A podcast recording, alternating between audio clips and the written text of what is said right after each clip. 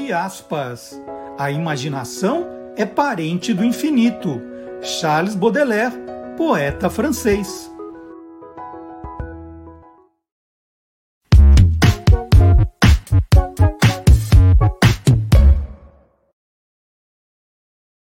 Olá, curioso! Olá, curiosa! Começando mais uma edição do Tô Lendo, é a vigésima edição, mostrando o lado curioso dos livros, dos autores, dos ilustradores, dos revisores, dos designers, dos capistas, dos livreiros e também dos leitores.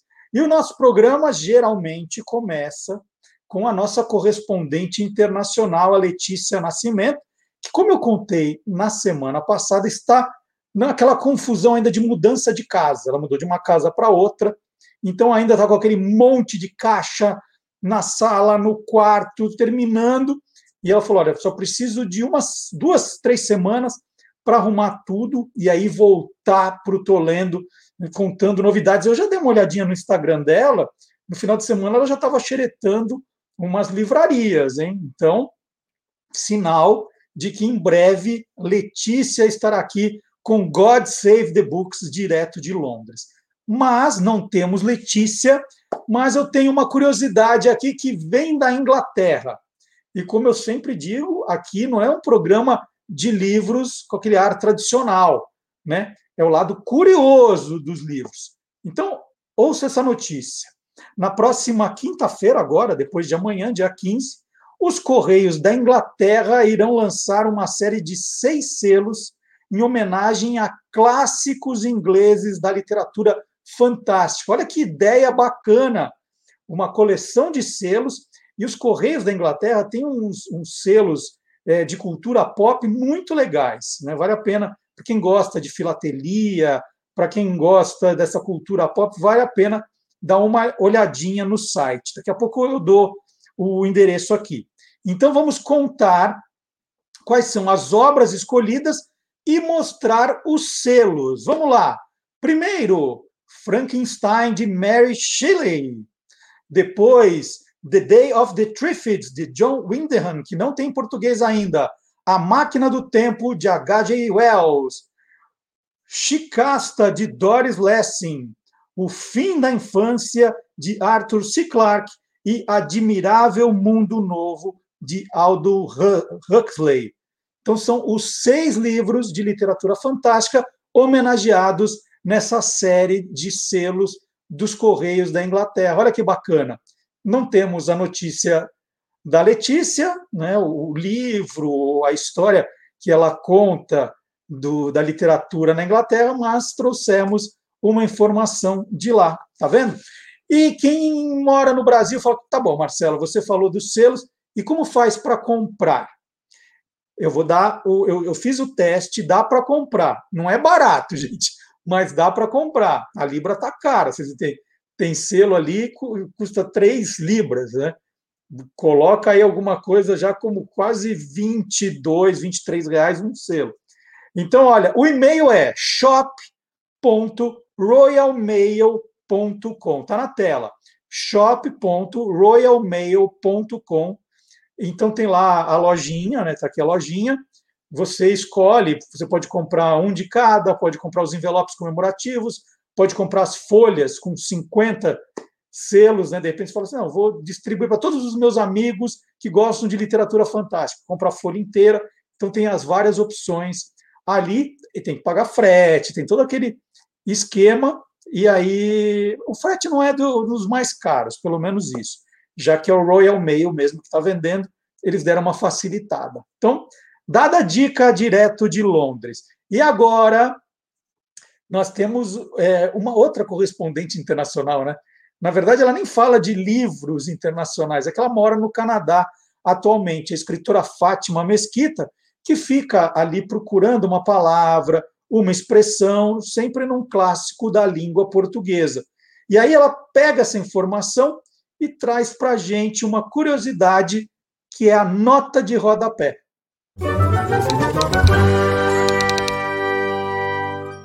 Nosso mergulho hoje é num clássico assinado por Luiz de Azevedo, um livro dele que não é assim tão conhecido e que se chama Casa de Pensão e foi escrito em 1884. Vem ver. Ora, mas que caiporismo meu sair nesta ocasião, perder uma conquista tão boa. Aqui eu fiquei interessadíssima na palavra caiporismo, que no dicionário quer dizer má sorte, azar e às vezes também pode ser usada como sinônimo de medo. Há, né, na mitologia tupi-guarani, a figura do caipora, que é de onde vem essa palavra. E o caipora significa habitante do mato. E, e o que acontece é que ele é, na verdade, um, um, protetor ou uma protetora, porque às vezes ele aparece com um gênero ou outro, e então é um, um, um, ser, um ente que protege as florestas contra os caçadores. E os caçadores têm muito medo. Mas o que eu queria mesmo conversar com você não é exatamente sobre o caipora, mas é sobre outra palavrinha que vem do mesmo lugar. A palavra caipira era usada pelos próprios indígenas para designar uh, os colonizadores que já estavam aí morando no interior e que muitas vezes, inclusive, já eram o resultado de uma mistura entre o europeu e os indígenas brasileiros, principalmente do Sudeste. O caipira vira, na verdade, um traço de identidade é, desta região toda, né? E também tem essa coisa dupla, porque ao mesmo tempo o caipira é tido como um cara bruto, insensível e ignorante, e também um cara esperto que, na verdade, só não está dentro do processo civilizatório, não segue as pompas e as circunstâncias normais. Ele não está muito aí para pro, os trelelês da cidade grande. Mas é interessantíssimo, né? Como tem tudo a ver a raiz das palavras caipora e também caipira. E agora é hora de mostrar um livro da minha estante, é hora do Era uma Vez.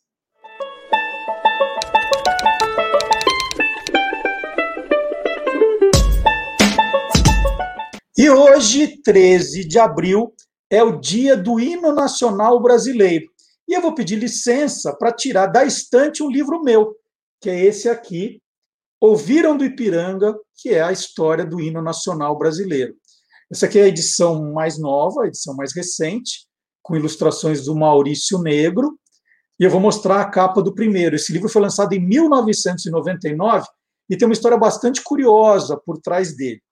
E a história começa justamente na véspera da Copa do Mundo da França, em 1998. O meu filho mais velho, Rodrigo, então com seis, sete anos, sete anos, ele começou a se interessar muito naqueles jogos antes da Copa, né, aqueles amistosos, eliminatórias. Ele gostava muito de ouvir os hinos dos países, ele tinha muito interesse em né, conhecer a bandeira, conhecer a história do uniforme das seleções. Ele começou a se interessar por, por tudo isso. E eu achei que ia ser uma boa, já que ele estava querendo aprender o hino nacional brasileiro, o significado, aprender a cantar junto, né? eu achei que era interessante eu procurar um CD que tivesse a versão do hino nacional brasileiro cantado por crianças. E fui para as lojas procurar isso. E não encontrei nenhum. Era sempre aquelas bandas do exército, dos fuzileiros navais, dos bombeiros, e corais cantando hinos sempre de adultos. Não encontrei nenhum cantado por crianças.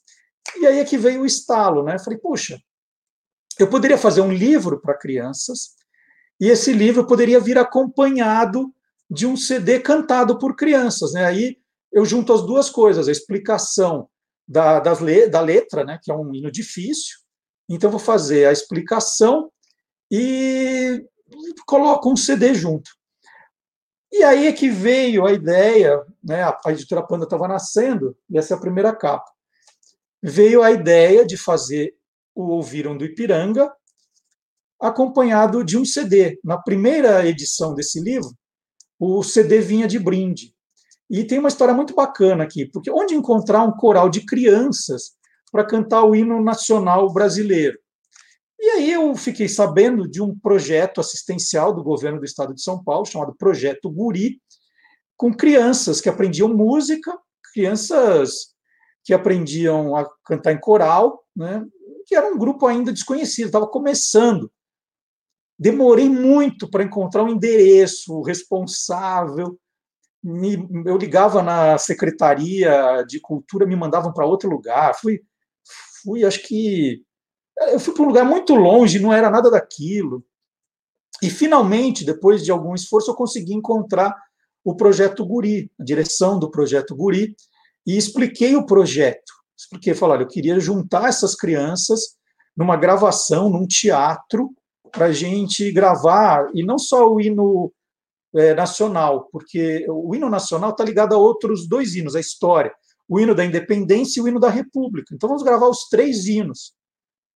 E aí falou assim: olha, a gente tem que pedir autorização para o governo do estado. E eu sei que eu, eu marquei uma reunião com a dona Lila Covas, é, porque estava ligado à, à, Secretaria de Assistência Social. Eu lembro de ter ido para uma reunião no Parque da Água Branca. A dona Lila não sabia o que era o projeto Guri.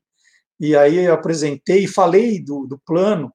E ela falou assim: ah, mas nós não temos dinheiro para isso. Eu falei: não, dona Lila, não estou pedindo dinheiro. Na verdade, eu vou reverter os direitos autorais, parte dos direitos autorais, para o projeto Guri. Ah, então vamos fazer. E eu sei que ela também se encantou com, com o projeto Guri, que ela não conhecia. Foi uma reunião, reunião muito bacana. E nós fizemos o lançamento do livro, é, foi no dia 15 de novembro, né, o dia da proclamação da República.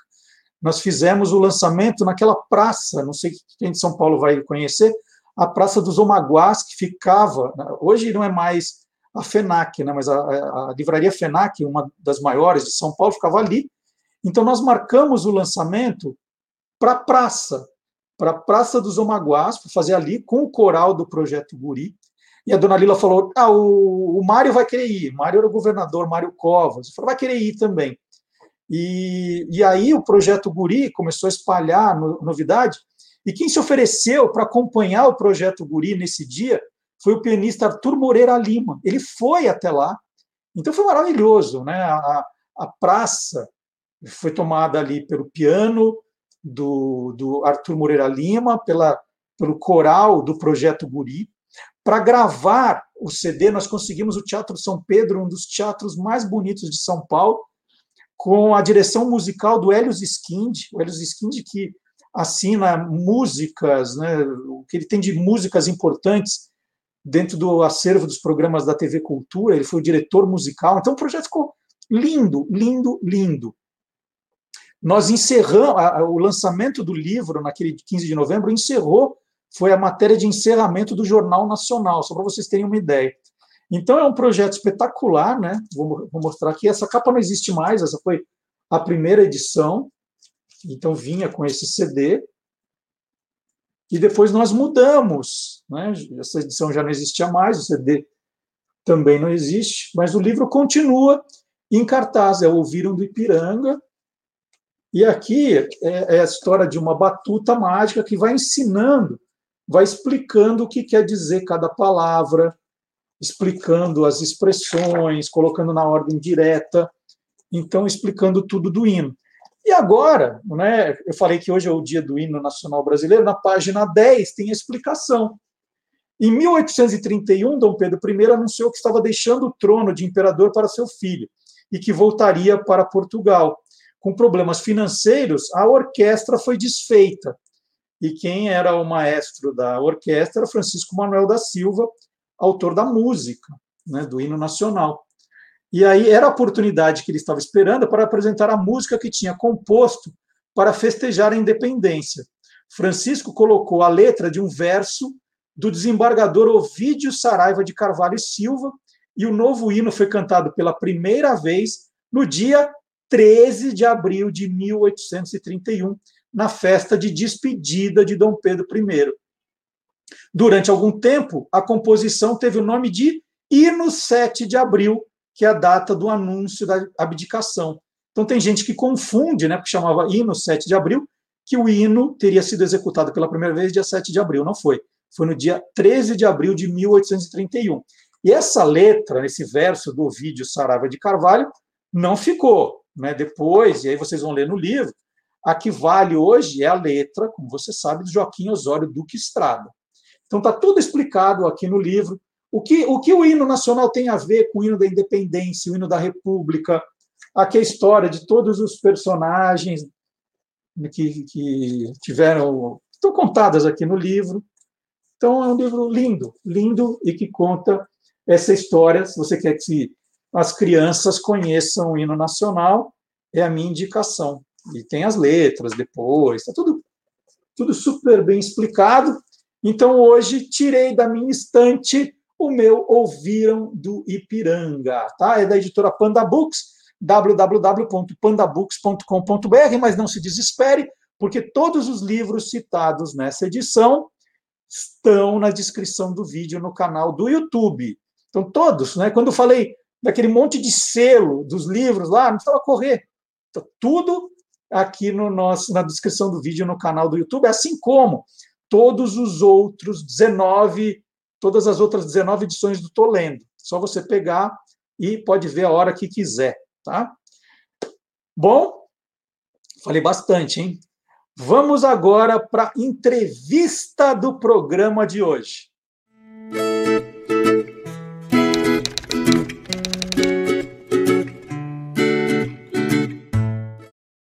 E hoje no Tolendo eu converso com o jornalista, romancista, escritor, editor Thales Guaraci.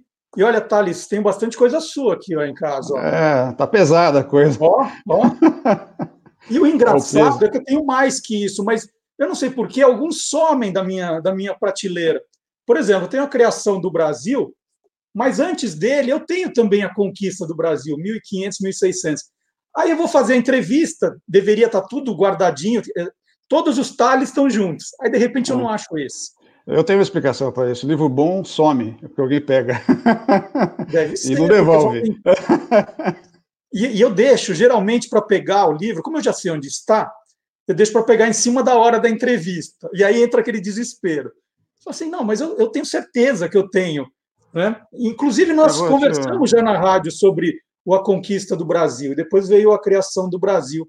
É verdade. Eu tô, esse livro eu te dou um de, de presente, porque eu acabei de receber alguns. O livro foi para a quinta reimpressão. Que beleza. Então, está é, tá indo muito bem. E eu acabei recebendo aqui, por causa da reimpressão, recebi alguns exemplares que eu te mando.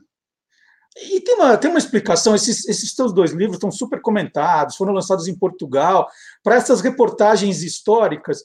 A gente quer saber é, quando o problema do Brasil começou, é isso? A gente quer voltar 1500, 1600? É, acho que está todo mundo tentando entender o Brasil, né?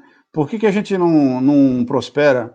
Você vê os países europeus, é, a, a, prosperidade, o progresso dos países europeus é recente. Quando o Brasil foi descoberto, a Europa era uma tragédia, não tinha, não tinha esgoto era na rua, as pessoas eram miseráveis, tanto que elas vinham para cá, né? Então, você vê que uh, o Brasil é que ficou para trás, né? E a gente não consegue sair disso. Eu acho que estudar a infância, né, como a gente faz quando não entende o nosso problema, e vai no psicanalista, ele manda pesquisar a criança, eu acho que é aí que está o nosso DNA, né? A gente tem que entender as nossas origens para saber quem somos e o que a gente precisa mudar. É, acho que esse é o, o, esses dois livros, tanto o, a conquista do Brasil como a criação do Brasil, mostram, né, a, a origem e a nossa essência do brasileiro e da elite brasileira, principalmente.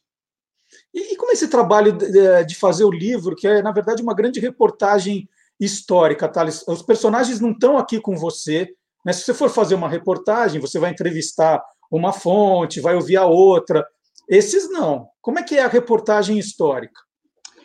Ah, na verdade, a história do Brasil é muito bem documentada, só que durante muitos anos a gente viveu eh, lendo os intérpretes da, do conteúdo original, que são aqueles historiadores, principalmente da, do, do, período imperial, né?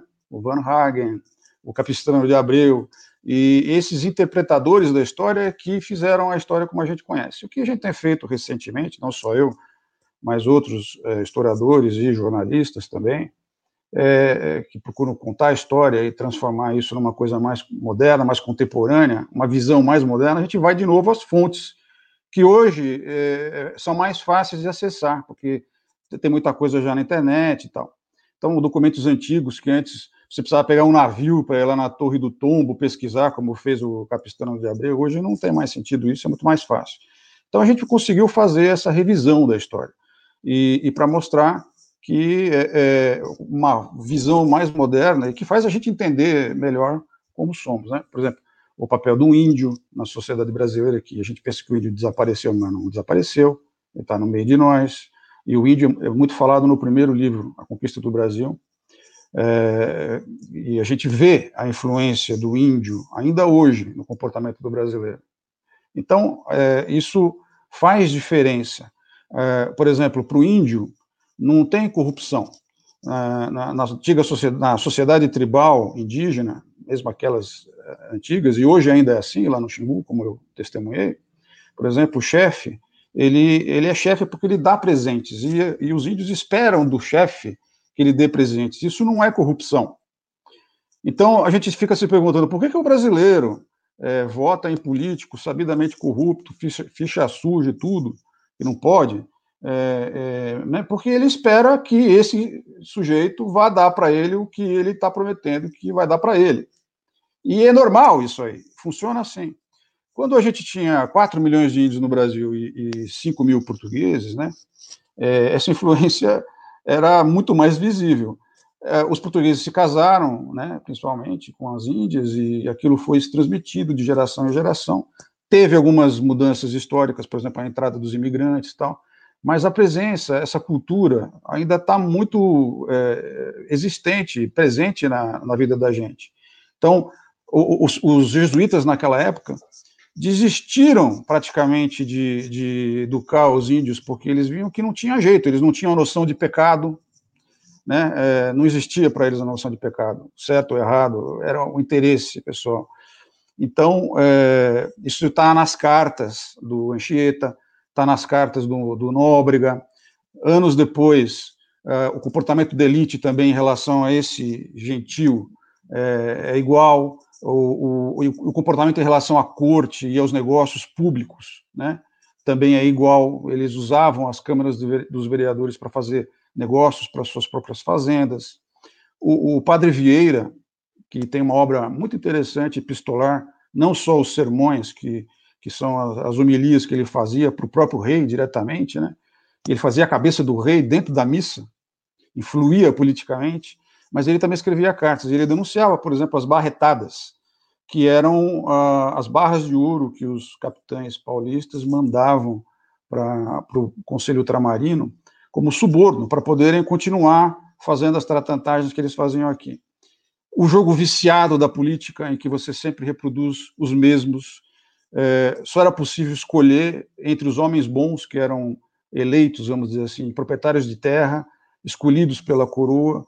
Você podia votar nos vereadores que comandavam a cidade, mas tinham que ser somente entre os mesmos. Então a política não se renovava. E esse sistema é, enguiçado, ou, ou feito para proteger interesses dos grandes proprietários, dos grandes empresários da época, se reproduziu ele atravessou o período colonial, atravessou a, a, a, o começo da República e, e, de certa forma, perdurou até hoje. Né? Por que, que a gente não consegue renovar a política? Por que, que a maior parte dos políticos são esses que a gente já conhece e a gente não consegue mudar? Então, eu acho que esse livro aí nos ajuda a refletir sobre isso. São males muito antigos e para mudar é, não vai ser fácil. Então, ah, então você, para, você vai, vai parar a história em 1700 ou vai ter a continuação ou não? Falar, olha, de 1700 para cá não mudou nada, não precisa de. de... Não, é, mudou sim. Eu até tenho o projeto de fazer um terceiro livro, mas eu acabei parando porque eu estava tão preocupado aí com o Covid, com as coisas, com a crise, com a miséria, com as coisas, que eu acabei dando uma interrompida e no ano passado, no começo desse, eu, eu escrevi um livro de história moderna. Um livro de história que vai das Torres Gêmeas até a pandemia. E, e eu tive que parar um pouquinho com os livros de história mas eu pretendo retomar, sim. Eu quero ver se eu, se eu faço o terceiro, que já tem título, tudo, e está tá na minha cabeça aqui. Thalys, é, analisando aí, né, conhecendo os teus livros anteriores, eu tenho aqui, ó, vou pegar três. Tenho Os Filhos da Terra, eu tenho Campo de Estrelas e tenho, aqui vou mostrar, O Amor e Tempestade. É, pegando dois aqui, você fala muito de. Pegar, vou tirar esse do meio, mas pegando O Amor e Tempestade e Filhos da Terra, você fala muito de histórias do. do eu acho que são, do, são, são avô, uh, avós diferentes, né? Sim. É. São histórias é, familiares, mas mas todos eles têm, na verdade, o que tem em comum com os meus livros de história, que primeiro, eles têm, eles se passam, eles têm um, um contexto histórico importante. No caso do Amor e Tempestade, é a história da coluna Prestes. E o meu avô, né, o personagem que é inspirado no meu avô, e isso aconteceu de fato, é um personagem meio picaresco, que sai lá de Minas, como todo personagem picaresco, que vai atrás da coluna Prestes como parte do exército que perseguia a coluna Prestes. Então é uma visão da coluna pelo lado do exército que, que atrás. É meio Brancaleone, é, é um pouco divertido e aparecem muitos personagens históricos verdadeiros. Por exemplo, o Rondon, o Lampião, o Padre Cícero, o, o, o próprio Prestes. Então, é, é um, são romances que falam de história também. O, o, o outro, Filhos da Terra, é um, um, romance sobre a imigração italiana. É, os personagens também são inspirados em gente verdadeira, que, cujas histórias eu conheço de família. E as histórias mais incríveis, às vezes, são as mais verdadeiras, por incrível que pareça. Então, é, na verdade, o que para mim, Marcelo, tem assim em comum o livro de história e o romance é, é a valorização né, da, das pessoas e da, da história. São maneiras diferentes de contar a mesma coisa. Você pode ter um pouco mais um enfoque no, na, no personagem, porque o indivíduo, né, a emoção, que faz o indivíduo é, se mexer é o que no final que faz a história. Talvez o melhor exemplo que eu tenha para dar disso aí nem é desses dois romances, mas é um que, que se tornou importante este ano, que é Anita, que é um romance que eu escrevi, publicado pela editora Record, sobre a Anita Garibaldi, que este ano, em agosto, vai completar, completam-se agora, em agosto, 200 anos do nascimento da Anitta, que é uma heroína brasileira, muito pouco conhecida, paladina da justiça, da igualdade, da liberdade, uma, uma personagem mundial, né? É, heroína também na Itália, na França, no Uruguai, e, e a gente conhece é, tão pouco sobre ela. Então, a, na verdade, eu queria fazer com que as pessoas entrassem na história, né? Conhecendo mais a fundo o personagem, porque no romance, além de você poder contar a história, e tem toda a história certinha ali, não, não tem nenhum fato que não seja verdadeiro, que seja comprovável historicamente, que não seja comprovável historicamente, mas as lacunas, né, onde entra a emoção, as decisões pessoais, é, isso tudo se traduz melhor no romance, onde a gente tem mais liberdade para escrever. E a coisa fica tão verdadeira que hoje, eu confesso para você, que eu não consigo pensar em outra Anitta que não seja a minha, essa que está que tá aí no livro né, ela me parece tão verdadeira. Eu vivi né, a, a, vida dela intensamente, e a do Garibaldi também. Passei por tudo que eles passaram. Quando a gente, quando isso acontece, esse processo acontece com a gente, eu acho que a gente é que consegue transmitir de fato para o leitor. Então, é, é, o romance, para mim, na verdade, é uma forma diferente de contar a história. Né? No, no, no livro de história, a gente é mais procura ser mais objetivo, mas a gente também usa um pouco da técnica do romance, o enredo, para manter o interesse do leitor sempre atento, para a gente poder fazer uma coisa tão rica, com tanto detalhe, que, que isso também dá profundidade, faz com que você se torne mais próximo da história e dos personagens, né? Então, você pode ler, eu acho, pelo menos o esforço que eu fiz foi esse, para fazer com que a conquista do Brasil e os meus, os meus livros de história de maneira geral tenham, possam ser lidos assim com esse mesmo prazer de quem lê um romance.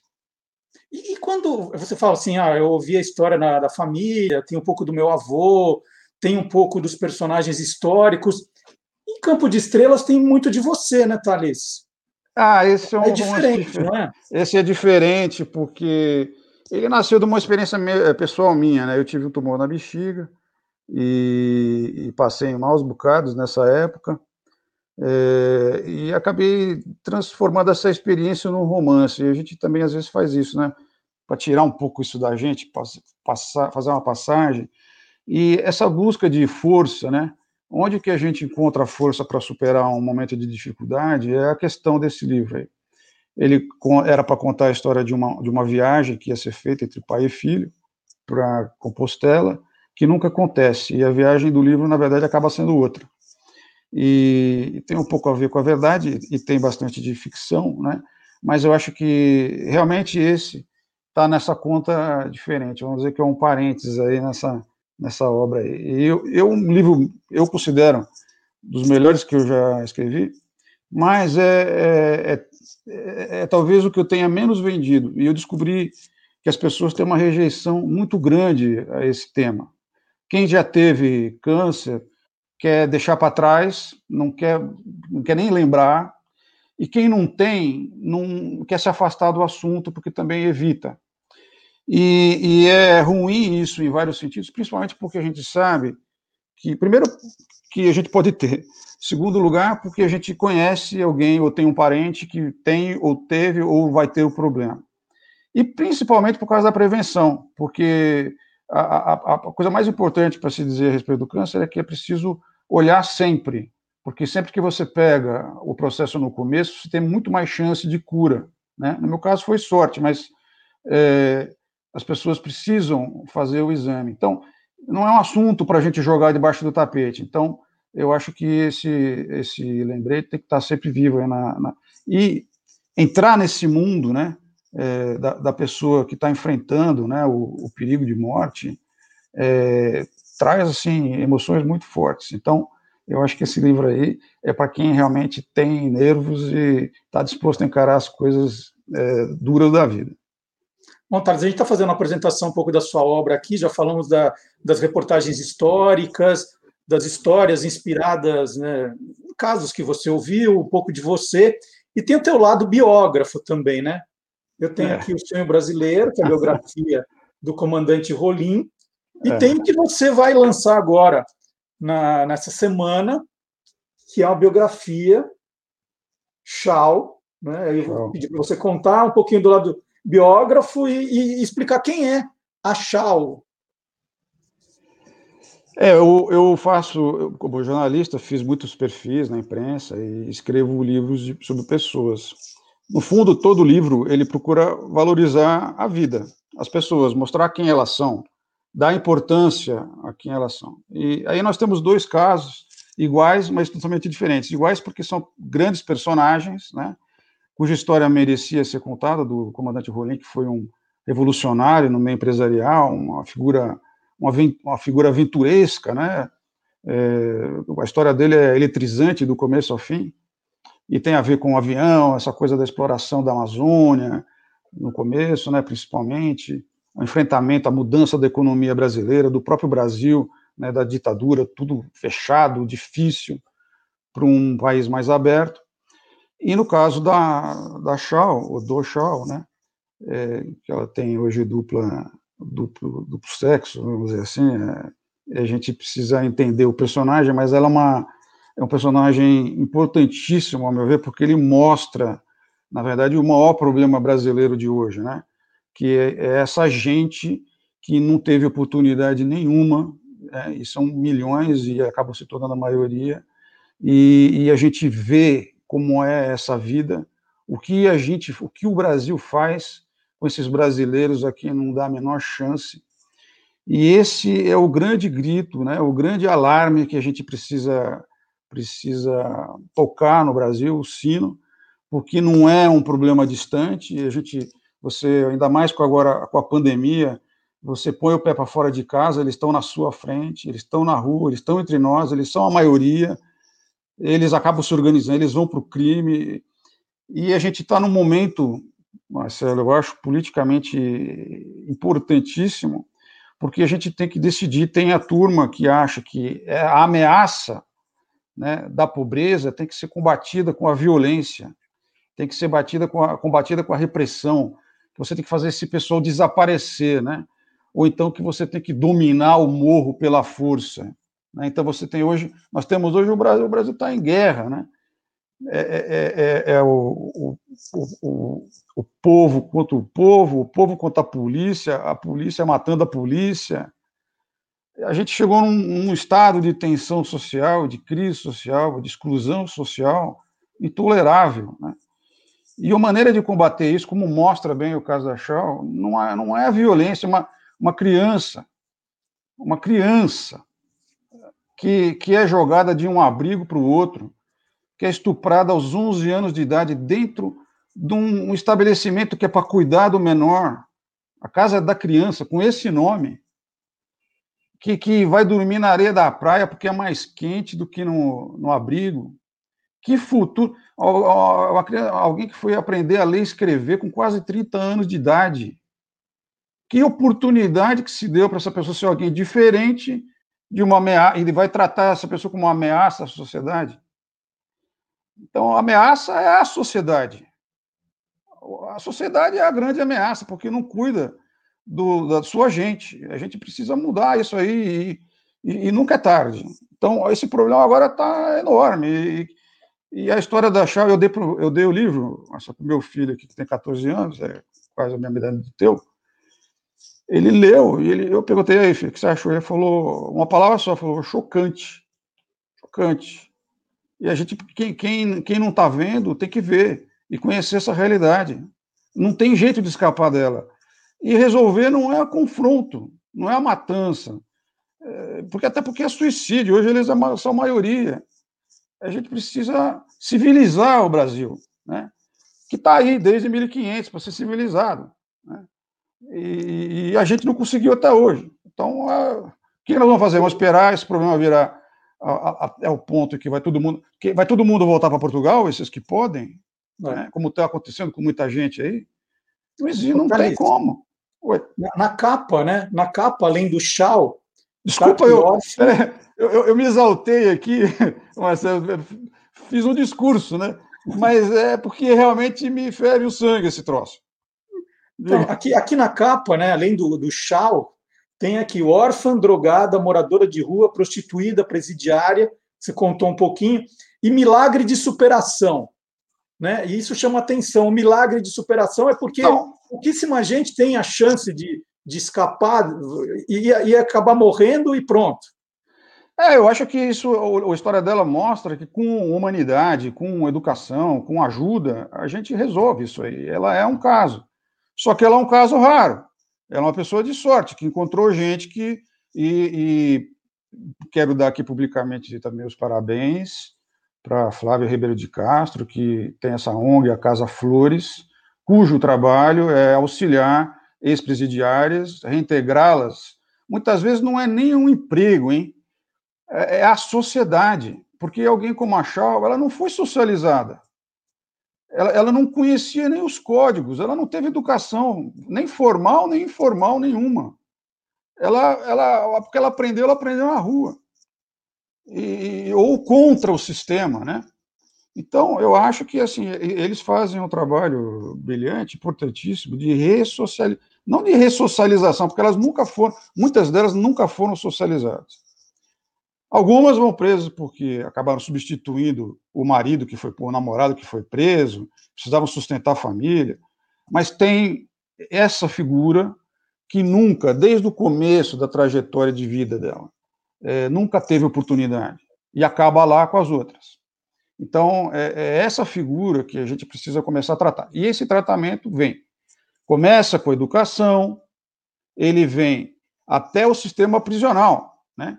Que o sistema prisional no Brasil é um absurdo. No caso das mulheres aí, 200 presas no lugar de 60, do, dormindo uma assim com a outra. É, o médico que, que você sorteia no fim do mês, quem vai para o médico, não quem está doente. Ela voltou para a cadeia porque ela era apaixonada por uma namorada que morreu na semana seguinte doente, ficou quatro anos na cadeia. Histórias dramáticas. Agora, o, o sistema prisional brasileiro é um absurdo, tem 500 mil pessoas com, com mandado de prisão que não, não, não expedem o mandado de prisão, não, não vão atrás da polícia porque não tem lugar para botar tanto preso. 30% dos presos no Brasil saem cumprem a pena e saem da prisão sem terem sido julgados, cumprindo a pena. Você sabia disso? Não. Uh, uh, 800 mil presos nós temos no Brasil, é a terceira maior população carcerária do mundo. Né? é, do mundo. Do mundo. E a gente. É, esse sistema está corrompido. A, a, a, penitenciária é dominada pela, pelo, pelo crime. Por que, que o, celular, o, o pessoal comanda o, celular, o, o crime pelo, na penitenciária pelo celular? Por que, por que pode ter celular na, na, na penitenciária? Porque quem manda lá é o crime. Aí o crime se organiza, aí o crime elege deputado, o crime, o crime elege vereador, o crime arruma advogado, o crime faz juiz, e o crime toma o lugar do Estado. Né? Ele que dá segurança no, na cadeia e no, no morro. O crime é que faz a justiça, quando é o caso, na opinião deles. O, o crime que dá emprego, o crime que dá, sobretudo, uma identidade de grupo para essa gente que não tem é, é, identidade com nada, porque não tem identidade com o Estado, porque o Estado não, não tem identidade com o Brasil, com a nação, com essa ideia de, do brasileiro, de, de uma sociedade é, é, que, que protege aos seus. Né? Eles não têm nada do Estado, não tem saúde, não tem segurança, não tem educação, não tem casa. Vai procurar ajuda em quem? Só tem duas hoje. Uma é o crime e outra é a igreja, né, que está ocupando esse espaço e que também se transformou numa força política poderosa e que vai substituindo o Estado. Então, estou falando do problema, mas assim é sempre melhor a gente ver o problema é, é, materializado numa, na história de uma pessoa, porque a Shaw ela mostra isso em carne e osso, né? Ela, ela é isso ela é resultado dessa situação em que nós nos encontramos. E só quando a gente vê o drama, quando ele é humano, que a gente sente, entende o tamanho da encrenca, né? E a Chau são milhares, são centenas de milhares, possivelmente milhões. Então, ou a gente resolve isso de uma vez por todas, ou então isso aqui vai ser é, realmente um país triste, né? Triste e de, de, sujeito a chuvas e trovoadas que a gente está, está acostumado. Eu e você somos de uma geração lá do período da, da redemocratização, quando a gente tinha esperança de que as coisas fossem mudar. Uhum. Melhoraram muito com a democracia, muita coisa mudou e tudo. Mas eu vejo a gente voltar para trás hoje em dia, né? Muitas coisas não foram resolvidas, outros foram resolvidos para pior, né? A Constituição acabou virando uma bagunça, foi transformada em mais um saco de defesa de privilégios de gente que não está nem aí com o Brasil, né? E na verdade acaba sendo do mal, porque eles também dependem do Brasil. Se você mata a galinha dos ovos de ouro, não sobra nada, nem uhum. para eles. Então está na hora de todo mundo, inclusive esses, pôr a mão na consciência e começar a trabalhar, e trabalhar num sentido diferente, porque se a gente não começar agora, esse é um trabalho de longo prazo, né? A Shell está com quase 40 anos. Isso devia ter sido feito lá atrás, 40 anos atrás. Se a gente começar hoje, talvez daqui 30, 40 anos, a gente tenha um Brasil melhor. É que esse pessoal todo tá, ele já tem casa em Miami, não tem problema, então já estão garantidos. É. Pois é, mas eles não têm filho, né? É eles não têm. É, é, será que lá eles vão conseguir reproduzir essa fortuna com essa mesma facilidade?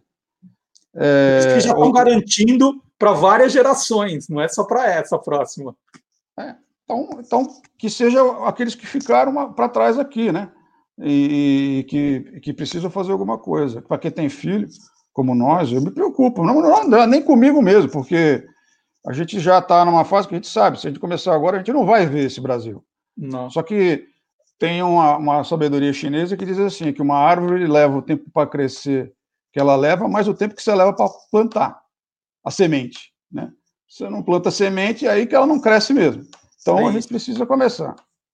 Bom, depois da conquista do Brasil, a criação do Brasil, tem a, a, a implosão do Brasil com o Thales Guaraci. Thales, deixa eu fazer o um convite para todo mundo. Na semana que vem, no dia 20, o Thales, a Chau, né, a Adriana, Adriana Graças Pereira está aqui. Eles estarão fazendo o lançamento virtual do livro, por enquanto é virtual. Então vai ser num esquema de, de live, né? O, o Thales falando de como foi esse trabalho, a Chau contando um pouco das experiências dela, E aí, quem estiver na live vai ter oportunidade de comprar o livro autografado. Então, vai ser no dia 20 de abril, a partir das 18 horas, no canal do YouTube TV Panda Books e no canal do Facebook Editora Panda Books, o Thales, a Chau e mais algum um convidado aí que nós estamos ainda fazendo os convites, participando dessa live. E aí o Thales vai, vai contar um pouquinho mais. Thales, muito obrigado pela entrevista. Eu que eu agradeço. Que tem o Anitta também, eu vou ter que procurar na minha estante, que não estava no lugar. Porque aqui, é... em casa, aqui em casa eu vou te contar, né?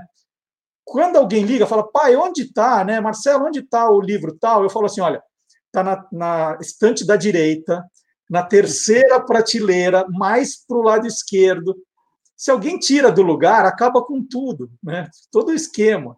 O mundo isso cai, aí. né? É, eu sei como é que é isso aí. Mas olha, estaremos lá na live. Muito obrigado aqui pela oportunidade desse desabafo, né? Chegou a ser um desabafo praticamente. E parabéns também para a editora Panda por esse lançamento de um livro que eu acho muito importante, muito relevante e importante justamente nesse momento, né? Então, estão todos convidados a participar desse processo aí para ver se a gente começa uma mudança. É isso aí. Thales, muito obrigado. Obrigado a todos que nos acompanharam. E na semana que vem tem mais, hein? Então, até o próximo capítulo. Tchau, gente.